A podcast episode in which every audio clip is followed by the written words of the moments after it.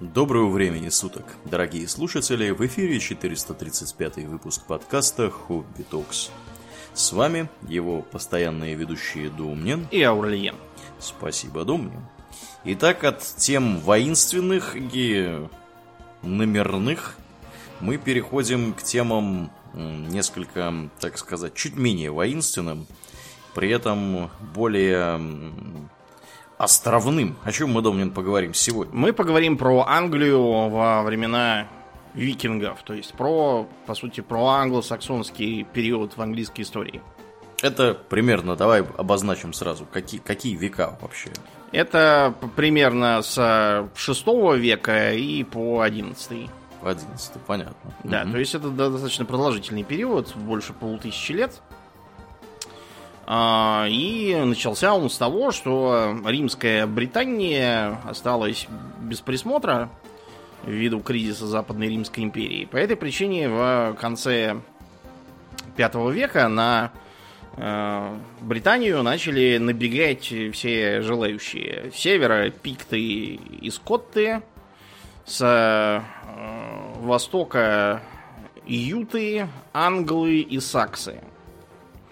Англы, саксы, юты это германские племена. Юты жили там, где полуостров Ютландия сейчас в Дании. Угу. И частью на побережье Северной Германии и Нидерландов, где Фризия. Угу. Вот, англы жили чуть-чуть южнее, вот там, где сейчас, по-моему, шлезвиг Галсиния, а саксы, соответственно, вот где э, Саксония, я имею в виду не современная Восточная Германия, а историческая. Северо-запад Германии. И все стали набегать на Британию, от чего бритты приуныли и попытались отбиться от э, пиктов и ютов руками англов и саксов, но англы и сакс как приехали, так и сами стали тоже переселяться, ограблять и завоевывать. Правильно ли, Домнин, я понимаю, что бриты это кельтское Кель... население? Да, это кельтское население. Угу. Ну, там кельтское в смеси с римским – вот. Э, бриты сказали, король Артур, на нас напали и некоторое время сопротивлялись колонизации э, острова германцами. Им удалось нанести им ряд чувствительных поражений, одно из которых было при горе Бадон, видимо, рядом с нынешним курортным городом Бат. Но, как известно из анналов Камбрии, в битве при Камлане, это, видимо, река Камблан современная,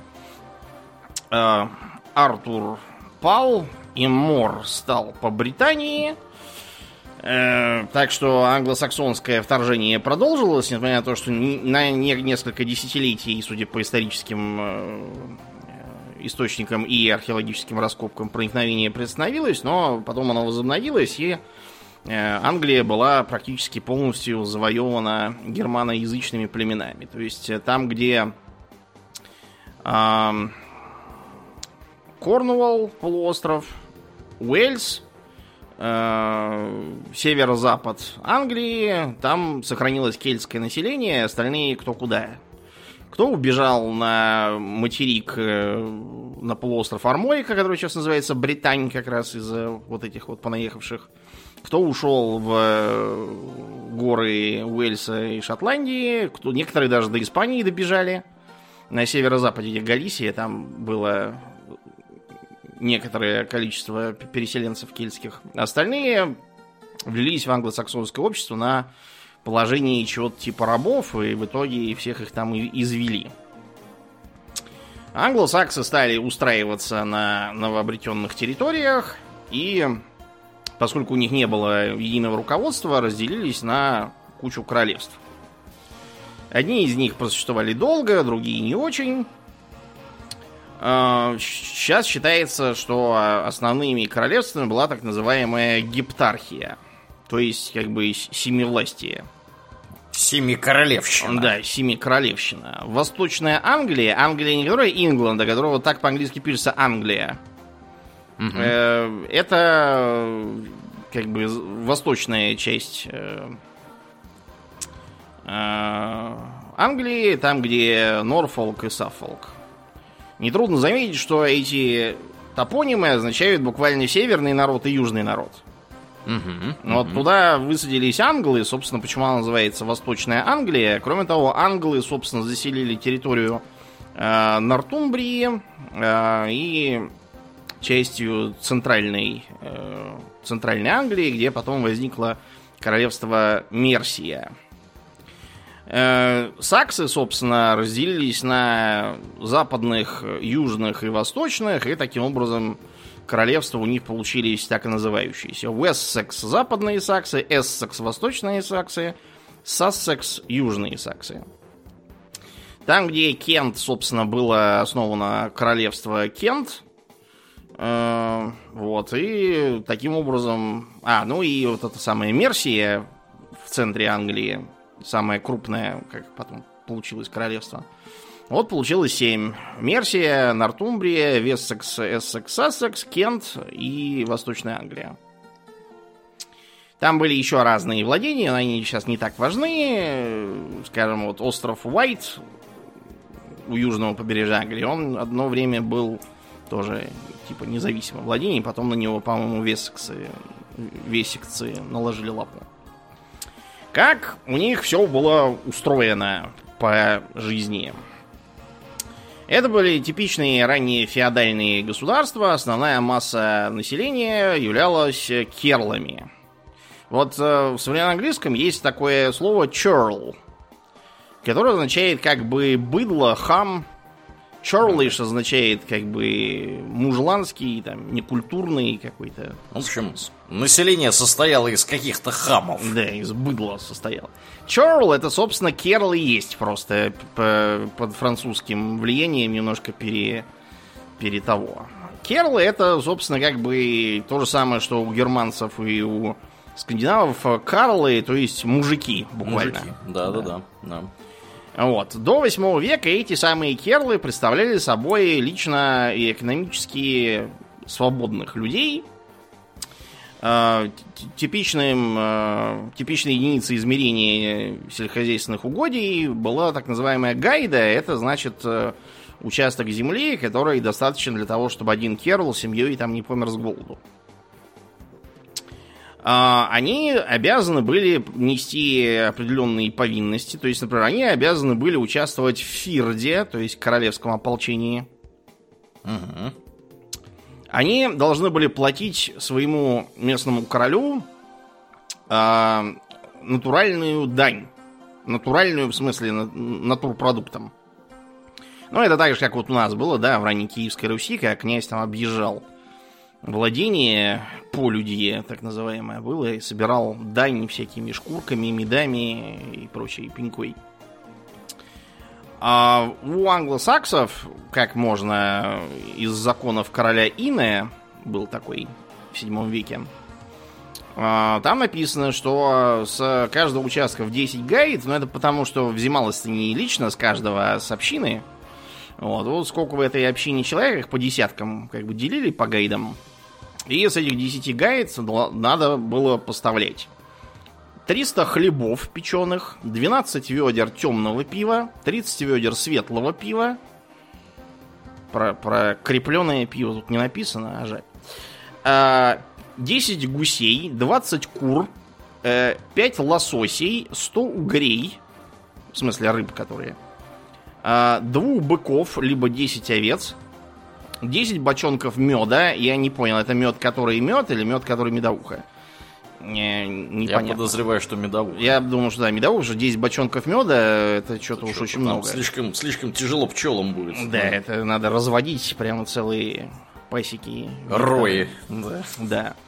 10 а, килограммов э, корма для коней, один бочонок масла, 10 э, сыров.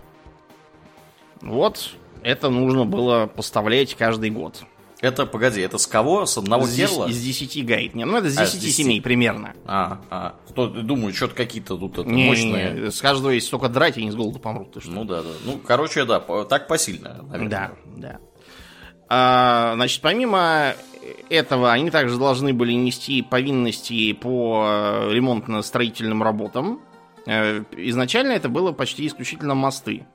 Потом, к 9 веку, когда значит, стало понятно, что э, от викингов житья не будет, надо укрепляться, керлы должны были еще и строить бурги, то есть э, крепости. укрепленные поселения. То, что сейчас называется Боров. Ну да, да.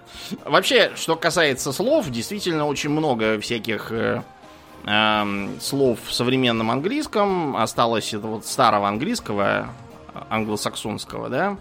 Много топонимов, вот эти самые всякие Кентербери, да, Бери, Бург, Боро, это все одно и то же. То есть просто как uh-huh. бы крепость.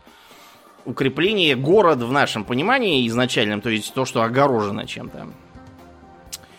А, правда, есть в современном английском и в английской топонимике значительное влияние скандинавов, потому что быстро на освоившихся эм, англосаксов э, в концу 8 века начали нападать новые морские разбойники. То есть да. Э, в Англии довольно много топонимов, кончающихся на «би». Всякие там Морсби, Скорсби, вот это. Да. То, что в современных скандинавских языках означает буквально деревня. Бю. Бю, да, да. Всякие визбю, вот эти все. Да, ринкибю. Угу. А некоторые заимствования из скандинавских языков непонятно, насколько правдоподобны, просто потому что англосаксы сами по себе были германцами, и, например, там где-то до э, конца 8 века они нормально понимали континентальных германцев. Угу. Вот. Чуть дольше у них продержалось взаимопонимание с обитателями Фризии и Нидерландов, но вот уже после э, где-то там веку к 13 они совершенно перестали понимать. Языки слишком далеко разошлись. То есть заметно древнегерманское влияние, например, в том, э, как э, по-английски до сих пор называют дни недели. То есть то, что у них вторник, Tuesday, это Тюй, да, Тиу, который местный чур. Да. А среда, Wednesday, это день вот она, то есть местного Одина. Она же Унзда, да. да. Уден, Уден, по-шведски Уден. А четверг, Thursday, то есть день Тора, Туш, да. Да. Тур, ну, Тор, тур, он и есть Тор. Да, да. Он, он, по-шведски он тур будет, да. Но смысл именно такой. А, понедельник день Луны. Да. Монда, а воскресенье день, соответственно, Солнца. Угу, угу. А, пятница день Фрии. Да. Ну, как у нее Фрайтаг, да, то же самое. Фреда, да, по-шведски. Да. Угу. И только суббота почему-то осталась с римских времен. Судя по всему, это день Сатурна. Saturday. Да, причем, что характерно, в современных скандинавских это вообще не похоже. Лерда. То есть угу. это... Я даже затрудняюсь сказать Ну, потому что в Скандинавии не было римлян, а в Британии угу. вот были, видимо, какие-то от них ошметки остались. Да. То да. есть некоторые слова, э, видимо, тоже поступили от э, скандинавов. Такие, например, слова, как баг, то есть жук там или ошибка в программе. Угу. Букр видимо, по-староскандинавски. А, бык, бул, да, он более, по-моему, был по-староскандинавски. Mm-hmm. Слово для густого тумана фог по-староскандинавски фог. Mm-hmm. Это означало на самом деле не столько туман, сколько метель, пургу, и ничего не видно, то есть это что-то такое. Э, такие слова, как типа там гейзер, ну это понятно, в Англии гейзеров не то чтобы очень много, а в Скандинавии, это, в Исландии этого добра навалом. Это исландское слово, это название буквально гейзера, который гейзер, да. Э, слово муж, да, husband. Хус это как бы дом, а бонд это как бы бонд и есть. Бонд в Скандинавии это это э, фермер, крестьянин. Да, такой. это хуторянин, землевладелец, такой хуторянин, мелкий вот да, точно, землевладелец. Да, да, да. Очень сложное слово хуторянин. Угу. Вот, а, фамилия Бонд, типичная для англоязычных, вон, Джеймса Бонда да. обозвали. Именно, именно потому, что такая очень типичная фамилия, Иванов Петров в таком уровне. Угу. Или, например, много слов всяких связанных... Вот на букву «С» очень много слов скандинавского происхождения. Эм, например, эм, слово scare, то есть пугать, скирра, староскандинавское, э, ранить, э, терзать, э, вредить кому-то, скейв, современное английское, ската, видимо, было на, на староскандинавском. Да, да, по, по-шведски скада, это будет рана, ранение, скада, угу. или, или ранить кого-то именно так, да. А, слово slaughter, то есть э, резать кого-то, слатер, видимо, староскандинавское. Mm-hmm. Такое слово, как слюth, которое сейчас означает сыщик. Но вообще это э, раньше означало как бы просто путь какой-то. И, и видимо, слюth это типа как следопыт имелось в виду. Uh-huh. Слёв на староскандинавском это тоже вот пути был. А, да, все слова какие-то. Хватать, резать, забивать, да. Слово thrall, то есть как бы раб, холоп, тоже от скандинавского трель. А, вот, да. Довольно много таким образом пришло. Причем отмечается, что в местных диалектах, э, в местах, где раньше был так называемый Данилаг, то есть э, область, где скандинавские поселенцы и законы, там в местных диалектах больше всяких словечек, которые имеют то самое происхождение.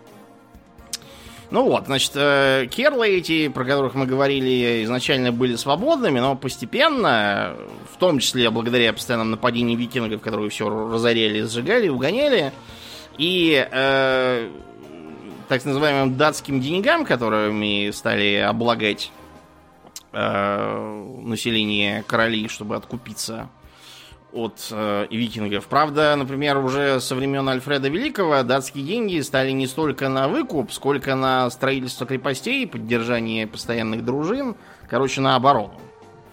То есть кормить свою армию, чтобы не кормить викингов. Целевой налог на угу. оборону. Угу. Все это приводило к тому, что керлы начинали разоряться. А, вот. И по этой причине они стали впадать в зависимость от знатных людей, которые, опять же, получали от королей а, земельные пожалования а, с определенной долей власти над ними от имени короля.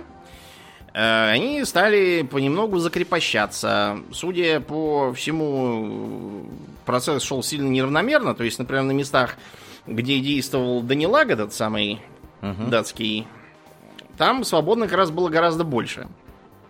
А вот на чисто англосаксонских землях они там в значительной степени закрепостились в том или ином виде, стали частью полусвободными, частью вовсе крепостными. Э, были разные виды, например, были так называемые э, котсетлы.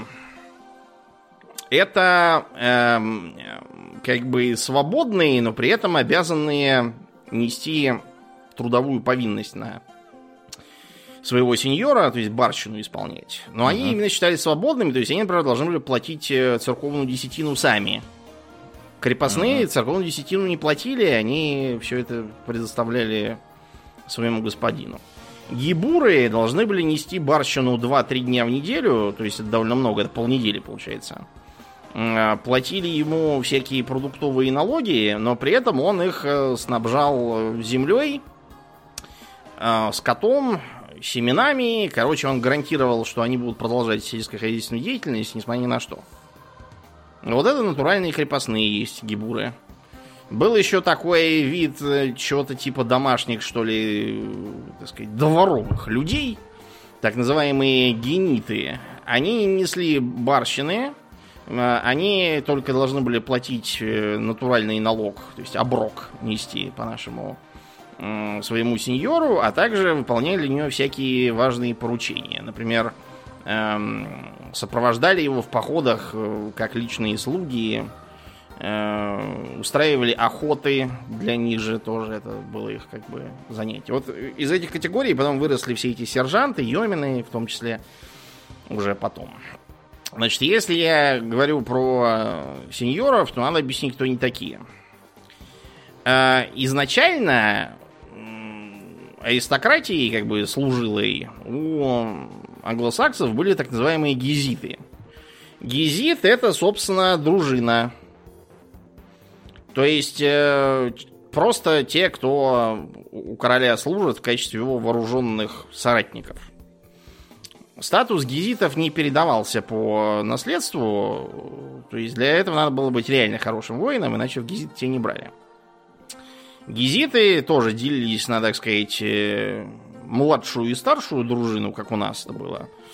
Э, некоторые из них, из старших, могли, например, быть отправлены в качестве представителей короля, полупредов в какой-нибудь там район и управляете там всякими делами, так сказать, обеспечивать исполнение законов, э, возглавлять местные фирды, наблюдать за тем, хорошо ли платится э, дань королю, строятся ли действительно мосты там всякие и так далее. Другие просто сидели при короле, охраняли его и давали ему советы. Где-то к восьмому веку э, гезиты исчезают как термин, э, но не исчезают в практическом смысле, просто их теперь называют словом тен. Мгм. Э, да, тен это как бы означает просто служивый. Тегн, теген, вот это вот. Просто означает служивый и служащий у кого-то. Э, Вот. И эти самые тены представляли собой тоже нечто типа дружинников, тоже старших и младших. Старшие стали называться королевскими тенами. Из них э, по-прежнему назначались представители, которые теперь назывались словом шериф. Э, И не только шериф, а вообще любые рифы. Риф это как бы староста, чиновник, должностное лицо какое-то королевское, которое должно, собственно, следить там за всякими делами. Если это риф графства, то есть шира, то он шериф. Это изначально вовсе не такой шериф, который говорит, что Этот город слишком да, тесен для нас двоих. нас двоих. Одноглазый Билли какой-нибудь. Э, да, это просто королевский чиновник, который следит за сбором налогов и поддерживает порядок. Почему, например, шериф Ноттингемский ловит э, Робина Гуда? Потому что ему надо смотреть, чтобы бандитов не разводилось. Вот у него. То есть, Да. короче, участковый такой. по сути. Ну, да, только такой более, как бы, более оперативную масштабный, да. работу, да. Мгм. Вот. э, Тенам, чтобы они могли жить, есть, пить и в порядке себя содержать, э, выдавали земли. Значит, для того, чтобы эти земли э, им распределять, был введен такой тип землевладения под названием Бокленд. А в современном английском, что интересно, он Букленд. Букланд. Книжная, да. Мгм. Видимо, в книге были записаны.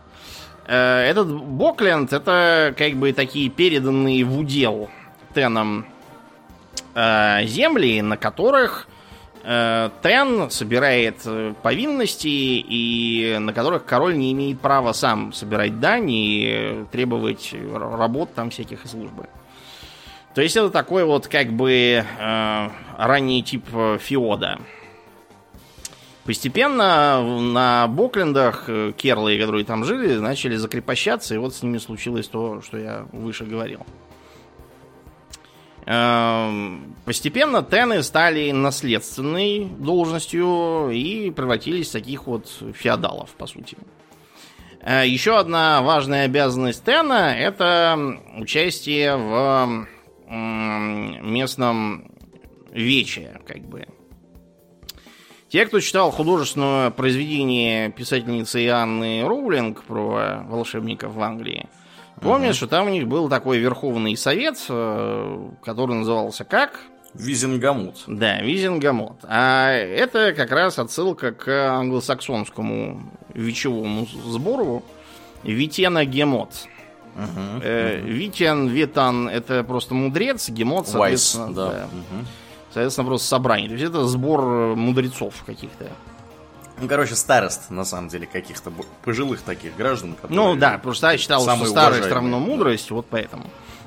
Умудрись есть- еще дожить до этой старости, да. Да, да, да, на еще попробуй доживи.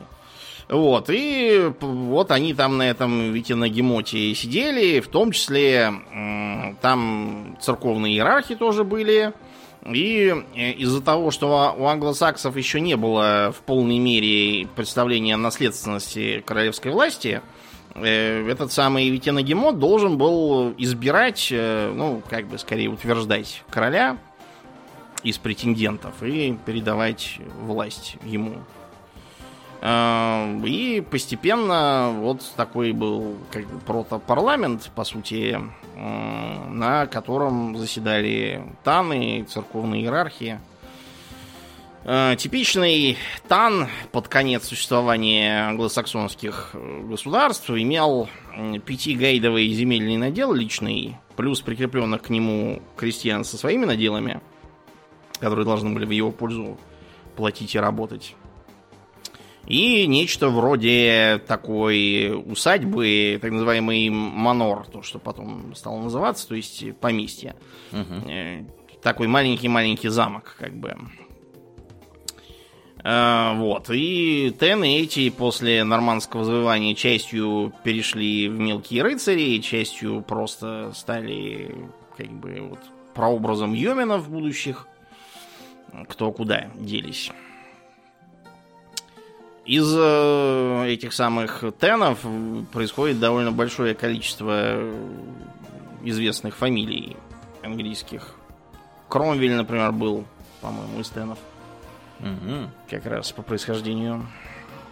Высшая знать, сложившаяся уже к XI веку, затащенный из Скандинавии, титул Эрла. Эрл это просто то же самое, что и Ярл, только uh на англосаксонский манер. До сих пор э, англичане своих графов называют эрлами. Те, кто пил чай Эрл Грей, вот он как раз в честь такого, по-моему, и назван. Эрлов э, притащили датчане и датские короли. Я потом объясню, почему и откуда они там взялись вообще. А, да, значит, э, таким образом, в, стран... в государстве было, был этот самый совет, э, ближняя дружина, ранний феодализм, но при этом сохранялись всякие пережитки варварского, так сказать, э, варварской жизни. То есть, э, например, Вира, Вергельд.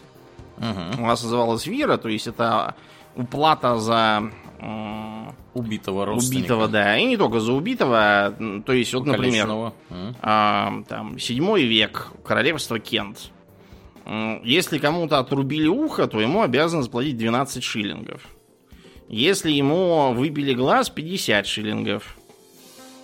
И там очень подробно расписан этот вергель. То есть, например, если тебе выбили зуб, это надо посмотреть, что за зуб. Если это зуб, который видно, то он дороже будет стоить в вергельде в этом. Если зуб, который не видно сзади, то дешевле. Это как бы должно было исключать кровную месть, потому что, да, кровная месть у англосаксов действовала очень долго, практически там до э, самого конца этого периода. Э, вот. Такие были как бы правды языческие, по сути. Ну, как у нас там русская правда, в которой тоже uh-huh. вера была. Интересно, что, скажем, жизни дружинников оценивались там гораздо выше, чем жизни простого быдла. Ну, как и у нас тоже. В принципе. Правда, у нас, по-моему, не настолько была большая пропасть между ними. А, к где-то а, концу 7-8 веку англосаксы начали креститься. Многие не по разу. Ну да, да. Как... Частично они э, крестились, восприняв э, от до англосаксонского населения эту веру, потому что Британия была крещена при римлянах. Вот. Э, иногда это было влияние соседских э, кельтов, то есть, например, ирландцы крестили Нортумбрию. Ну, просто ближе было, они там на севере все сидят. Вот. И постепенно они действительно все э, начали христианизироваться, строить церкви, осваивать латынь, привлекать духовенство к э, выполнению всяких э, чиновничьих обязанностей, ведению хроник – монахам делать нечего, вот они там сидят и хроники пишут. К тому, чтобы участвовать в советах, э, были основаны все эти монастыри, э, епископского, архиепископства, соборы строились. Э, то есть, например, вот в аббатстве Уитби, вот, там был большой монастырь, игравший серьезную роль в местных делах.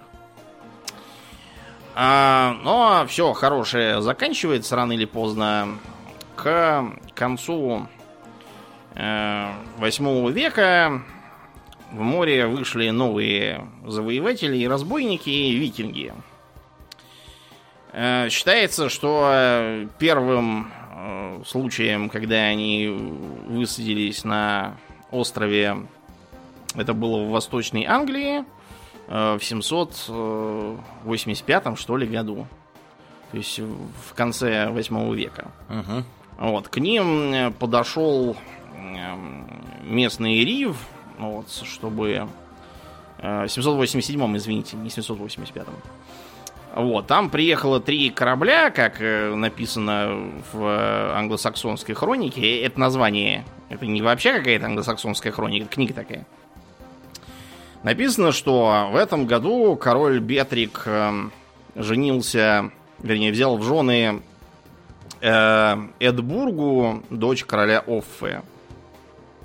И э, в эти дни прибыло три корабля северян из Дании – а, и когда Рив подъехал, значит, туда на коне и хотел взять с них пошлину, потому что не знал, кто они были, и они его убили. Заплатили ему пошлину топором по черепу, короче. Вот. Э, в более поздних хрониках там написано, что этот Рив говорил строгим голосом, но они его и убили. Не вовремя Риф взялся говорить строгим голосом, прям скажем.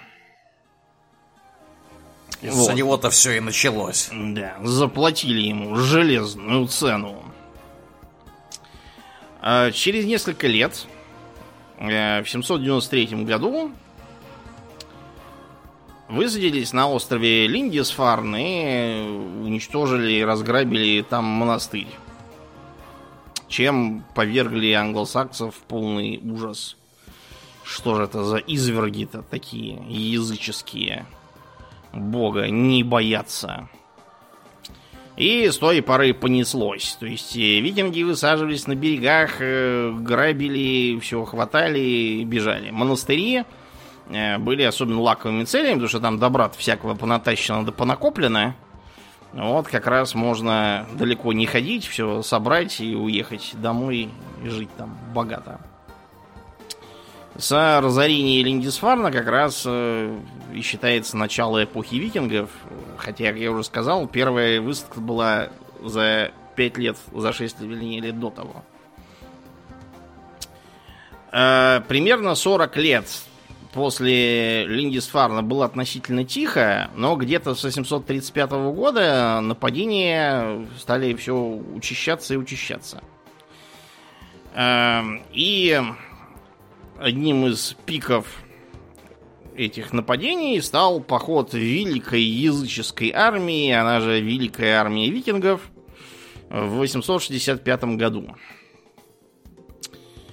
Э, про эту великую армию очень много непонятного, потому что источники это частью как бы скандинавские саги, которых все там рассказывается на бум Господа Бога абсолютно. Частью это англосаксонские записи, та же самая англосаксонская хроника.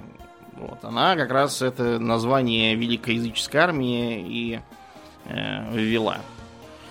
Э, из скандинавских легенд э, говорится, что это нападение произошло вот почему. Легендарный Рагнар Лотброк, то есть железные штаны, что ли, как-то так. Они, они какие-то кожаные штаны. Кожаные штаны. Ж, э, железные это Бьорн Железнобокий. Да-да-да, точно. Их, да. И Хальфдан тоже был Рагнарович, который железная угу. рубаха. Угу. В общем, этот Рагнар в кожаных штанах, э, как считается, бывший сыном э, легендарного, опять же, короля Швеции Сигурда Кольца и внуком какого-то там тоже легендарного э, этого, по-моему, Харальда Рыжеусова. Короче, все эти персонажи имеют очень сомнительную, на самом деле, историчность. Кто это такие были и были ли они вообще неизвестно. Угу. В общем, из легенд считается, что э, Харальд э, попал в плен к королю Нортумбрии по имени Элла. Это мужик. Э, это не женщина Элла. Вот, и тот его бросил в змеиный ров. И якобы Рагнар сказал, умирая, как захрюкали бы мои поросята, узная они, каково мне, старому кабану. Вот, и поросята, действительно, услыхав, каково с их кабаном, случилось, э, собрали огромную армию под командой Хальфдана, этого самого Рагнарсона, Ивара Бескостного, Уббы, э, вот, и э, Сигурда Змея в глазу. Я так и не сумел понять, что это за странное прозвище. А ну, также... Скорее всего, с глазом что-то было. Да, вероятно, не знаю бельмо у него было глазу. Да, да. Э, почему, кстати, Ивар бескостный тоже совершенно непонятно. Почему он бескостный? Может, это вообще кривой перевод какой-то он, тоже? Он, я подозреваю, что-нибудь у него было это с опорным двигательным аппаратом. А может, он просто был очень ловкий и верткий. А может, и верткий а, был, да. Короче, да. Э, и некий, также упоминается, Хвитсерк. На самом деле, насчет Хвитсерка есть сомнения в том, что он вообще существовал. Дело просто в том, что в источниках, где написано про Хвитсерка, не написано про Хальфдана. И есть мнение, что Хвитсерк это просто кличка Хальфдана, потому что э, Хвитсерк это просто белая рубаха. И может быть это просто кличка этого Хальфдана. В общем, непонятно, что, что все это было. Вообще эти да. персонажи... Кто все эти люди? Были ли они действительно братьями, были ли они сыновьями Рагнара. Э, надо вам сказать, что вообще все эти мифы про то, что они решили отомстить э, королю Нортумбрии и заодно вообще всем, кто попался под руки, это уже позднейшая придумка. Скорее всего, викинги просто решили поехать пограбить и позавоевывать э, Англию просто как бы because we can. Потому да. что почему нет-то, собственно? Действительно. Э, вообще, во всех этих работах, которые рассуждают о том, почему уже викинги вот отправились в такие походы, потому что э, им никто не мешал. Вот как бы и все. Такой-то был взгляд на вещи, что если нечем заняться, то надо поехать куда-нибудь, найти себе там занятие, вот, желательно связанное с добычей материальных ценностей и всякого такого. Изначально они вызвались опять в Восточной Англии, где на сей раз с них уже не стали пытаться получить э, э, пошлину, а вместо этого, наоборот, заплатили им деньги и предоставили им коней, чтобы они только ушли. Вот. Деньги и коней не взяли, после чего все распатронили, всех убили, всех зарезали. Вот, и... И еще больше денег собрали. Да. И, Столпов. Да, в итоге убили короля Эдмунда местного. А оттуда они двинулись на север, несколько раз по дороге зимовали, разумеется, все там, все грабили, все поджигали. А, добрались до Нортумбрии, захватили Йорк, переименовали его в Ярвик. А, короля Эллу схватили и сделали ему кровавого орла. Вот, то есть э, спороли ему спину, отодрали ребра и вытащили легкие, чтобы они были как крылья. На самом деле это все тоже, скорее всего, какие-то сказки, и вряд ли... Э, нет, понимаете, ни одного подтверждения, что эти кровавые орлы это была реальная какая-то э, практика, а не просто росказни. Вот. А помимо э, Нортумбрии, они заинтересовались Мерсией и двинулись туда. Туда как раз вот э, э Ивар Бескостный и Уба э, отправились и э, свергли местного короля Бургрида. Вместо него посадили Келвулфа какого-то в качестве марионеточного правителя одного из местных тенов. В англосаксонской хронике этот Келвулф назван э, глупым королевским таном.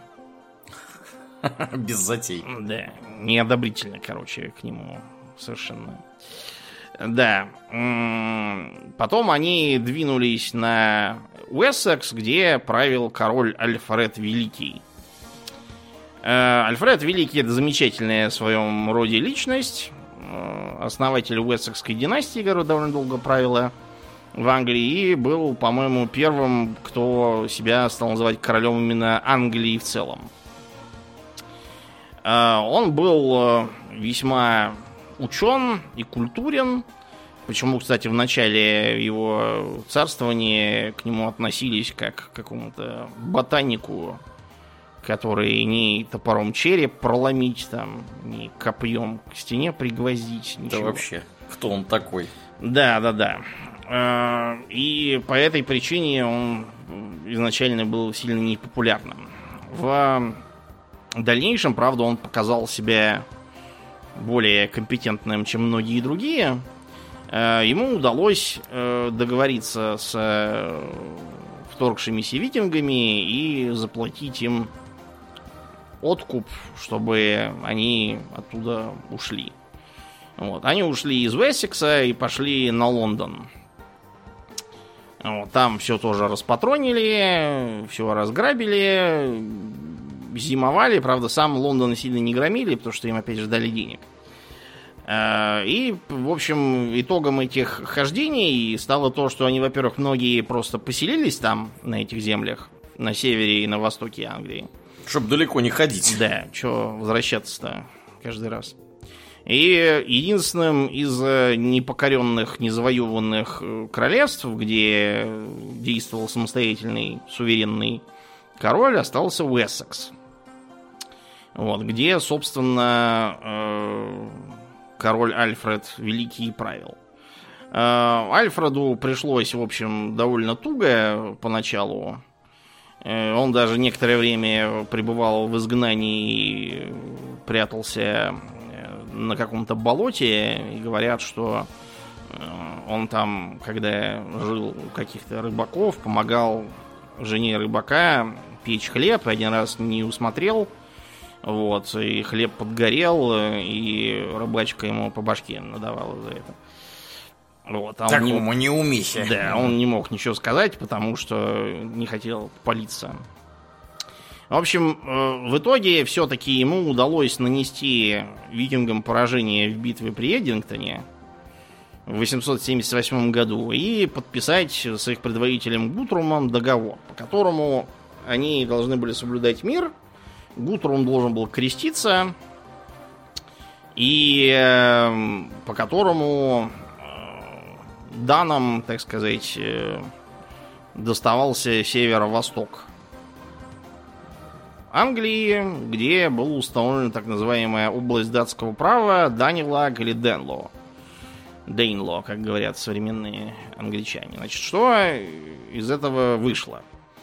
Нортумбрия, э, Линкольн, это где Мерсия, Ноттингем, Лестер, Стэмфорд, Дерби, Восточная Англия, а также часть Средней Англии, Эссекс, Кембридж, Бетфорд и Бекингем. Это все оставалось данным, как их называли коллективно, хотя там и норвежцев было тоже много.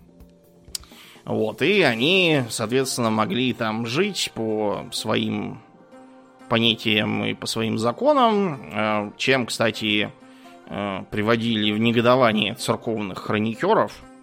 Я читал, например, негодующую запись одного монаха, что гнусные язычники стригут ногти, умываются и причесываются, и этим вводят в соблазн добрых англосаксонских христианок. Вот поганцы. Да. Из чего выдумали? Да. Ногти стричь да умываться. И причесываться еще. Да, да. да.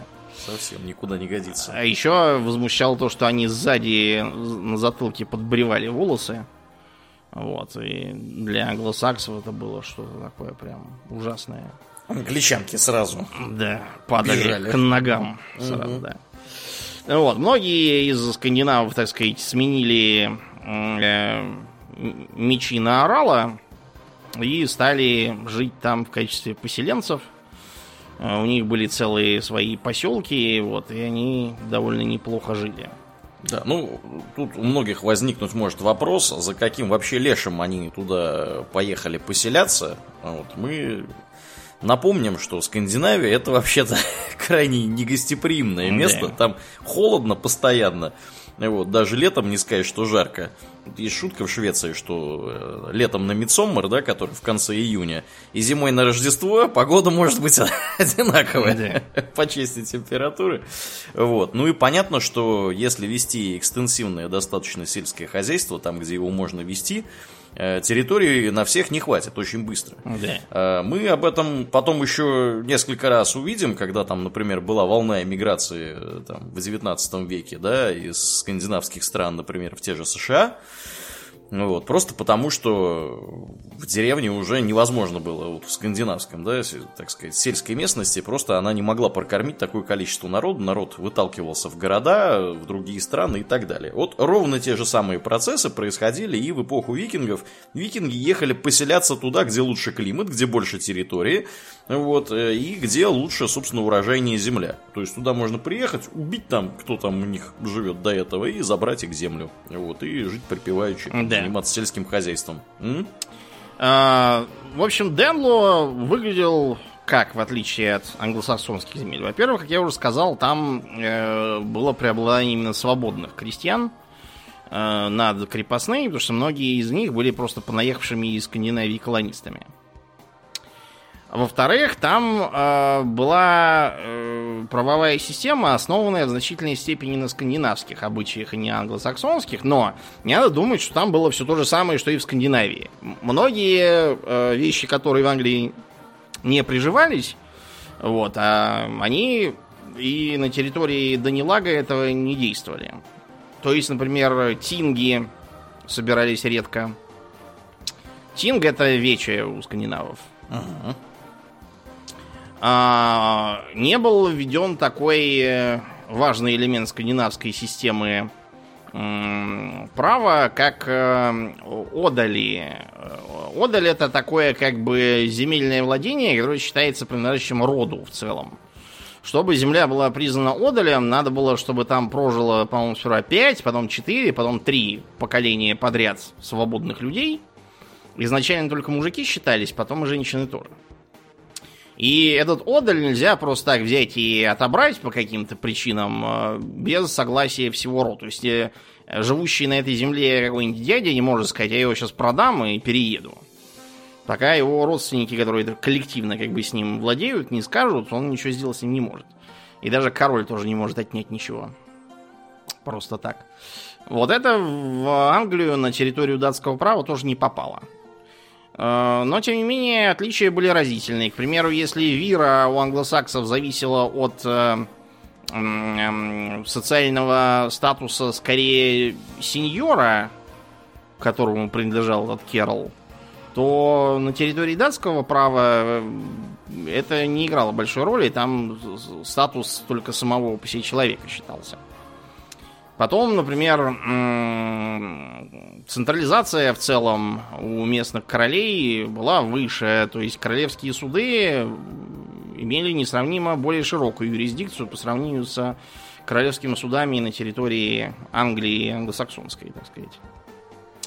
А, вот. Потом, скажем, там были такие суды как бы из 12 местных старейшин, из которых потом, видимо, выросли суды присяжных в Англии, характерные. Кроме того, там вообще был гораздо слабее развит феодализм. Э, закрепощение крестьян там протекало медленнее, чем на территории остальной страны. Это даже в нормандском в нормандский период э, сказывалось, так сказать. А, и а, что еще? А, и да, была достаточно большая ориентировка на торговлю. Основным экспортным э, товаром была шерсть, как и, в общем, всегда в Англии. Вот, и за счет связей со Скандинавией, Нормандией и Ирландией, куда викинги тоже понаехали, э, с территории датского права достаточно активно торговали. В общем, пока все было тихо, э, внук э, Альфреда Великого, Этельстан, э, изначально правивший Мерсией, как, так сказать, соправитель своего старшего брата, вот, но его старший брат помер скоропостижно, и Этельстан стал королем Англии, как он себя назвал, и попытался восстановить, так сказать, вернее, привести свой титул в соответствии с реальностью. Еще при его отце Эдуарде Старшем, сыне Альфреда Великого, англосаксам удалось значительно сократить, э, так сказать, независимые территории датского права и расширить свой удел. Э, Этельстану удалось захватить Йорк, последний оплот, так сказать, э, датских поселенцев независимых, и даже он ходил в поход на Шотландию. Там он тоже надавал. Ну и таким образом получилось, что он стал первым королем Англии, который действительно был королем Англии, как бы. Э, шотландцам ему удалось навязать свой верховный суверенитет, так что он стал чуть ли там не первым королем всея Британии. На некоторых монетах, которые остались от его периода, отчеканен именно этот титул. Король всея Британии. М-м. Да. А, вот. И а, таким образом авторитет английского, англосаксонского короля а, сильно возрос. Но, как обычно это всегда и бывает, пришел один дебил и все разрушил. Кто же был этот замечательный человек? Э, король Этельред второй неразумный. The Unready, как э, он в английском называется. Ну, то есть, как бы Unready означает бестолковый, по сути. Бестолковый э, был слабым правителем, э, непопулярным, э, слабым в военном отношении, трусоватым. Э, Он э, стал предлагать нападающим с моря датчанам выкуп э, датские деньги эти самые, которые до этого выпускались на организацию обороны. Датчане, разумеется, деньги взяли, а нападать не перестали. Действительно, что им? Угу. Зачем это, собственно, делать надо? Вот. И э, на Англию приезжали нападать, не гнушаясь, так сказать, такого заработка, даже короли. Э, норвежские и датские короли в 1994-м объединились и э, приплыли к Лондону, получив огромный выкуп. Норвежским королем тогда был Олаф Трюгвассон, который их там крестил, а датским Свен Вилобородый. Что интересно, я так почитал и понял, что бороды у него, с бородой у него все было нормально, у него усы такие были, на вилы похожие. Ага. Да, не борода. Почему он вилобородый, непонятно. По-английски он тоже fork beard, поэтому... Взяли, значит, как я уже сказал, огромный выкуп в 16 тысяч фунтов серебра, а также э, добились права для э, скандинавов свободно переселяться в Британию. Ну, как Аурлиен уже сказал, там ловить особо нечего, места мало. В Скандинавии, да. Да, поэтому многие действительно тут же собрались и по- понаприехали. Эм, Этельред, э, огорчившись от этого, не придумал ничего умнее, как в 1002 году, э, в день Святого Брайса, отдать приказ э, уничтожить всех датчан на территории Англии. Ух. Да, все, все- всех убить. Он опубликовал э, приказ, значит, что всех данов поубивать. А данные что? Ну, данные поубивались. Какие? Э, Предполагалось, что от этого Англия, значит, будет в безопасности. Но поскольку в резне погибла в том числе и родня, как считается, этого самого Свена Вилобородова, вот, э, Вилобородый Не оценил. да, это не инициатив. оценил, да, собрал воинство и прибыл грабить, разорять, всех убил, всех зарезал, взял богатую добычу.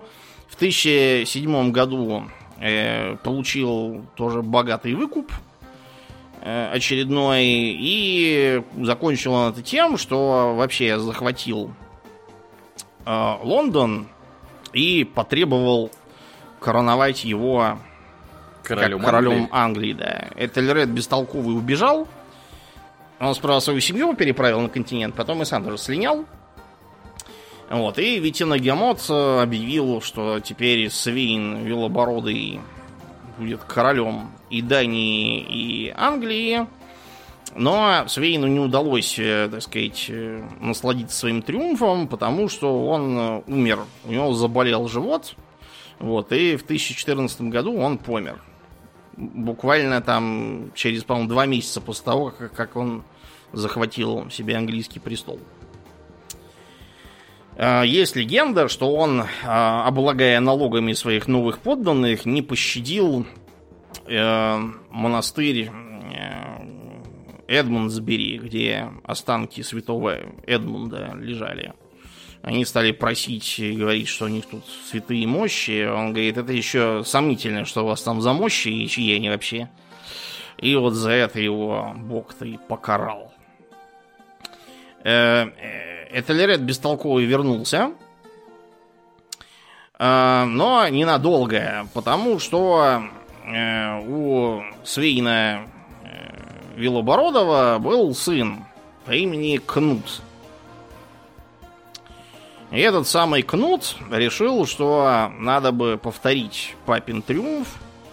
Эм, он таким образом захватил тоже э, Лондон и, несмотря на отчаянное сопротивление э, предводителя англосаксов, сменившего этого бесполезного Этельреда Эдмунда Железнобокова, э, ему удалось получить, по крайней мере, часть страны, северо-восток, вот где раньше было датское право, в свое владение. И тут этот Эдмунд возьми и помри. После чего Кнут объявил претензию на его владение и получил всю Англию вообще. Э, включая суверенитет верховный над Уэльсом и Шотландией тоже. Так была создана Великая империя Северного моря.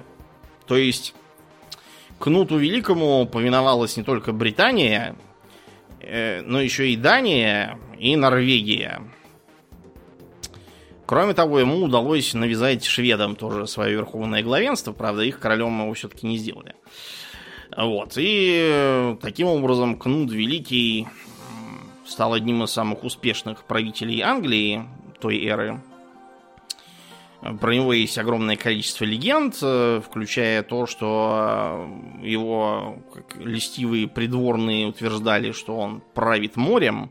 Ну, потому что практически все берега Северного моря вот, все были подконтрольны Кнуту. Но тогда тот отправился с ними на побережье и попробовал походить по воде, что ему, разумеется, не удалось.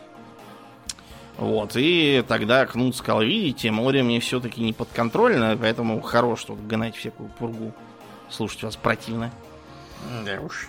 Да. Но э, империя, конечно, долго не продержалась, э, потому что время было не то для э, таких разнородных государств. Когда Кнут помер, все это стало трещать по швам. В итоге э, англичане опять вернули себе, вернее, англосаксы опять вернули себе э, независимость, и на трон вернулись э, англосаксонские же короли. Э, нападения викингов продолжались весь X век. Например, в 991 викинги распатронили Ипсвич. Вот. А в XI веке у скандинавов стало все понемножку устаканиваться, распространилось христианство, ездить и гасить всех топорами, вопя кровью для бога крови стало как-то не совсем камильфо. Тем более, что эти убиваемые тоже вообще-то христиане, на минуточку. Да, да. Вот, и э, по этой причине нападения стали перемещаться вот в область политического контроля. Э, последним, как считается, вторжением викингов э, стала битва при Стэнфорд-Бридже. Э, когда в 1066 году, в сентябре, э, Харальд Суровый, король Норвегии, попытался предъявить претензии на английский престол высадился на севере и послал к королю Гарольду Годвинсону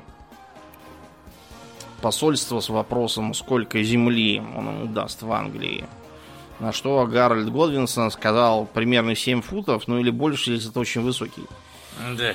И Тебе так, хватит. да, и так и вышло. В битве при Стэнфорд-Бридже Харальд погиб, а Гарольд Годвинсон поспешил на юг, где еще один претендент, на сей раз э, герцог Гийом Ублюдок из Нормандии, тоже, кстати, э, скандинавского происхождения, поскольку Мгм. Нормандия заселенная как раз норманами э, французская провинция. Там как раз англосаксам счастье изменило. Король Гарольд Годвинсон пал, и в стране воцарилась так называемая англо-нормандская династия, э, и англосаксонскому периоду был положен официальный конец. Начался постепенный э, процесс э, превращения англосаксонского э, народа под франкоязычным руководством в английский народ. Вот, но это уже совсем другая история. А на сегодня все. Да, как и обычно, мы благодарим наших подписчиков у Дона Патреона за их посильную помощь и поддержку дела подкаста. На этой неделе мы особенно благодарны Аделю Сачкову, Алексу Лепкало, Александру Сатлеру, Андрею Алексееву, Андрею Яцкову, Атлантию, Дарксу Фортуна, Даше Альберту, Нобу, Станиславу, Ежу, Андрею Алексеенко, Артему Гоголеву, Борису из Санкт-Петербурга, Денису Лукашевичу, Петру Дегтяреву и Рустаму.